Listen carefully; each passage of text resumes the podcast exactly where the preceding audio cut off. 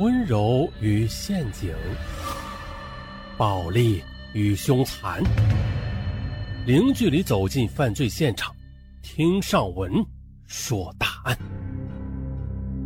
本节目由喜马拉雅独家播出。这起案件是发生在一九八五年的吉林，吉林省吉林市。在当年的三四月间，吉林市的龙潭山、炮台山、江岩青年园和玻璃厂垃圾堆等处，先后发生了两起针对于初中生的特大杀人分尸案和两起杀害男青年的抛尸案。在这一系列案件当中，有三名初中生和两名男青年被杀害。案发之后呢，引起了全市震惊。这孩子上学放学都有家长接送。放学之后写完作业的也很少看到学生在出门玩耍，啊，可以说案发后引起全市震惊，由此呢，警方的压力也很大。可是这案件却久久不能侦破。警方侦查的发现了这四起案件共有五人被杀，从作案手段上来看啊，很可能是一人所为的，没有同伙。而之所以这么肯定啊。是因为前面的两起焚尸案，三名初中生明显是被钝器击打头部后致死，然后又被焚尸的；而后两起案件则是用斧头杀死被害人后抛尸路边的，而现场遗留下来的脚印和指纹证明了这就是一人所为。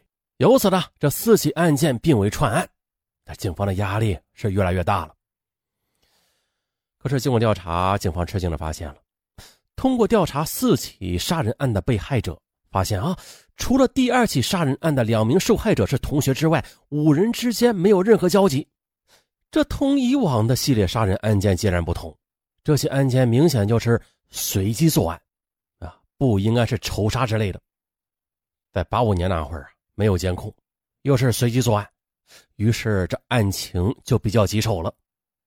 没有办法。警方只好采用最笨的办法来侦破此案了，那就是蹲守。那为什么说蹲守是最笨的办法呀？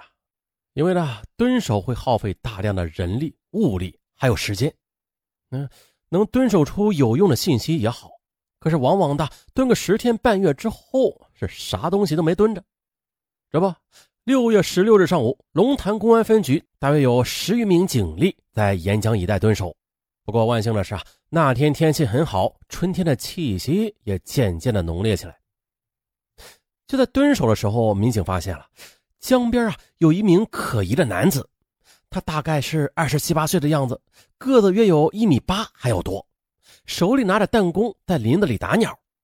一般来讲，像他这样的年轻人是不应该这样无所事事的，可是他不一样，他一边打鸟啊，还一边四处的乱瞅。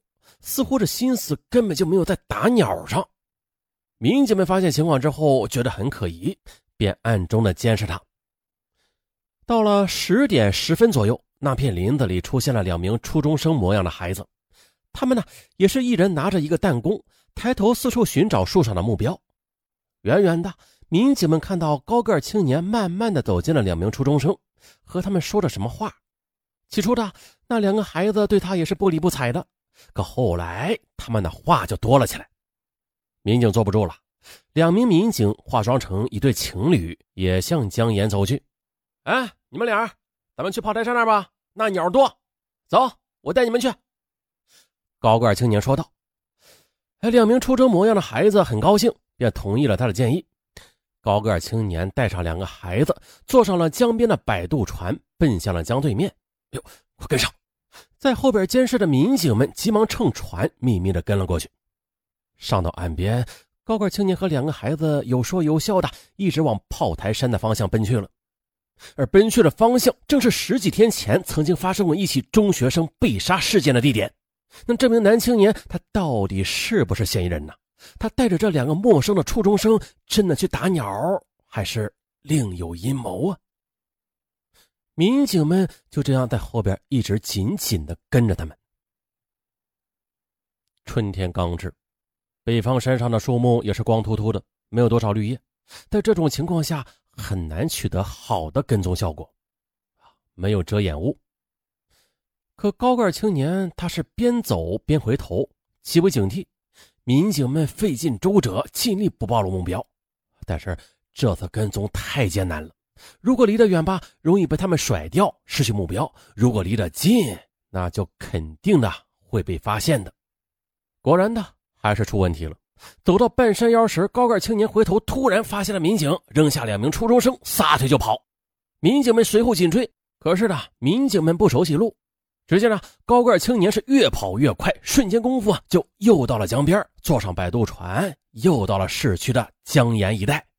民警们也是毫不示弱，很快的追赶了上来，紧追不舍。可他跑得很快，瞬间功夫啊，就到了江边，坐上了摆渡船，又到了市区的江沿一带。民警们很快的也赶了上来，穷追不舍。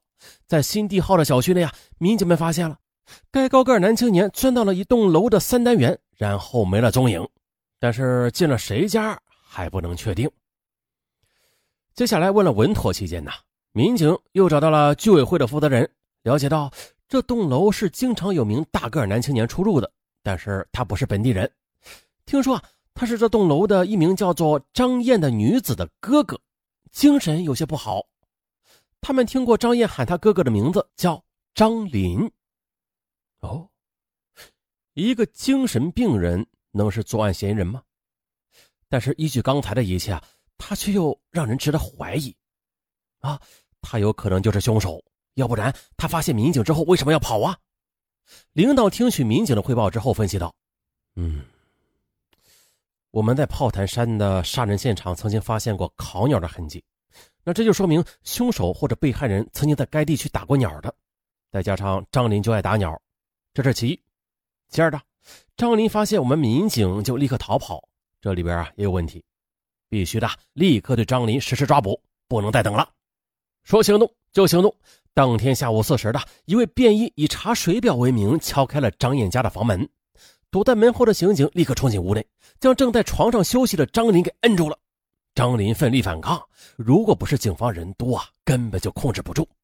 确实的，张林的力气大得很，一般人根本就不是他的对手。你们放开我！你他妈的放开我！张林大叫着。民警向张林的妹妹张燕亮了身份，并且呢，简单的交代了情况。最终，张林被带到吉林省公安局刑警队大院。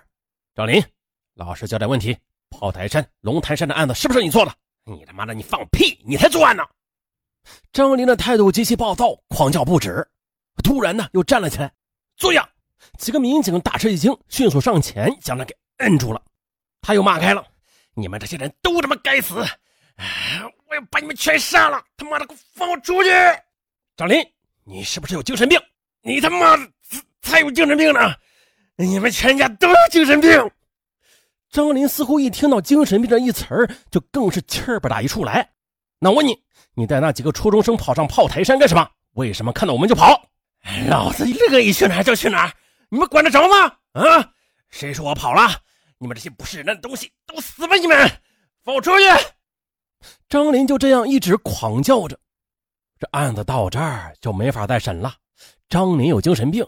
大家也觉得确实如此，但是不管怎么样，必须弄明白那几起案子与他到底有没有关系，这是民警随后工作的关键所在。为了确定张林患有精神病到底是什么程度，民警又找到了张林的父母，向他们详细的了解了情况。六十多岁的张君山是张林的父亲，他叹了口气说：“哎，那孩子也怪可怜的，从小本来挺好的。”但后来突然精神就不好了，这几年越来越严重，我们呐谁也管不了他。有一次他精神病发作，不知道从哪弄了只鸡，连毛也没有拔就下了锅，炖了一会儿就说已经熟了，强迫让我吃。我不吃他就打我，没有办法呀，我只好装作吃了。可是那不行，他强迫让我多吃点，我只好。一点一点的往下咽，哎，那滋味啊，我真是连死的心都有。那他是怎么得精神病的？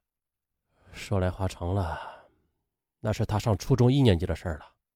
当时他上厕所，有些调皮的学生趁他不注意啊，便往他身后的便池里边扔大石头，扑通一声，我那孩子就吓了一大跳，回家对我们说有学生欺负他，我们就找到学校里，老师也批评了那些学生，啊，这事儿啊也就不了了之了。哪成想的，之后这孩子的精神就有一点点不正常了，并且越来越严重，以至于后来连初中都没有念完就辍学回家了。本以为换了环境他能好些呢，但是这么多年来，我们是找了无数家医院给他治，可都没有效果。嗯，那他在家里有什么异常没有啊？有没有听过他说和谁打架或者杀人的事啊？没有，他回家从来不对我们讲他在外边的事儿。回家就把自己关在房间里。也不和我们说话。如果他要和我们说话的话，那我们可就怕他可能又要犯病了。一旦犯病，家里没有人能管得了他的。那他平时喜欢玩什么呀？嗯，这孩子特别喜欢打鸟。多少年来，出门从来都是弹弓不离身。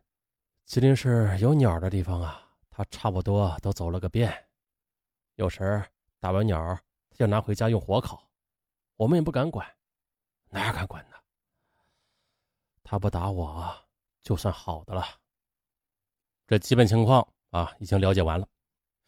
而吉林省最有名的精神病医院就位于公主岭市。张林他到底是真的如他父亲所说有精神病吗？龙潭分局刑警大队决定把张林送到那儿进行确诊。